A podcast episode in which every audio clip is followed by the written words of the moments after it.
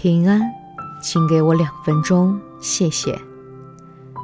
彼得前书五章七节说道：“你们要将一切的忧虑卸给神，因为他顾念你们。”有个年轻人背着一个大包袱，千里迢迢地来到一位智者面前，痛苦地说：“智者，我是如此孤独，想要寻找生命中的温暖阳光，长途跋涉使我的双脚长茧，嗓子沙哑，手脚都磨破了。”为什么我还是找不到呢？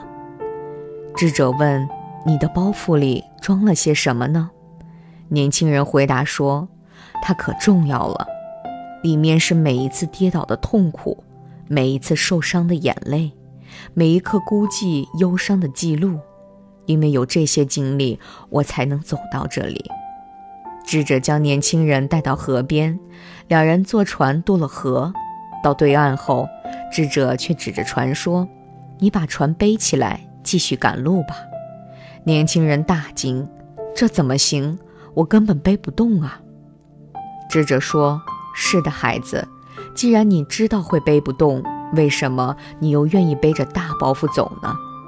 这艘船跟包袱一样，都帮助我们度过了人生的一段旅程，但一直随身携带，就会成为生命中最沉重的负荷。”放下它们吧，随时检查自己的包裹，除了必要的东西，其他全部扔掉，才能走得远啊。于是，年轻人放下包袱，继续赶路。他的步伐变得轻快而愉悦，并且渐渐感受到生命的暖阳照进了心中。人是有思想的，他能瞻前顾后，记忆以往，预料将来。因此，他担心的事情格外多。靠神的生活是平安的、快乐的，不是没有忧虑，乃是将忧虑卸给神，因为相信神会照顾我们。把忧虑卸给神，我们就逍遥自在、无所事事了吗？绝不是的，乃是按照彼得的劝告，要谦卑、顺服、谨守、警醒，用坚固的信心。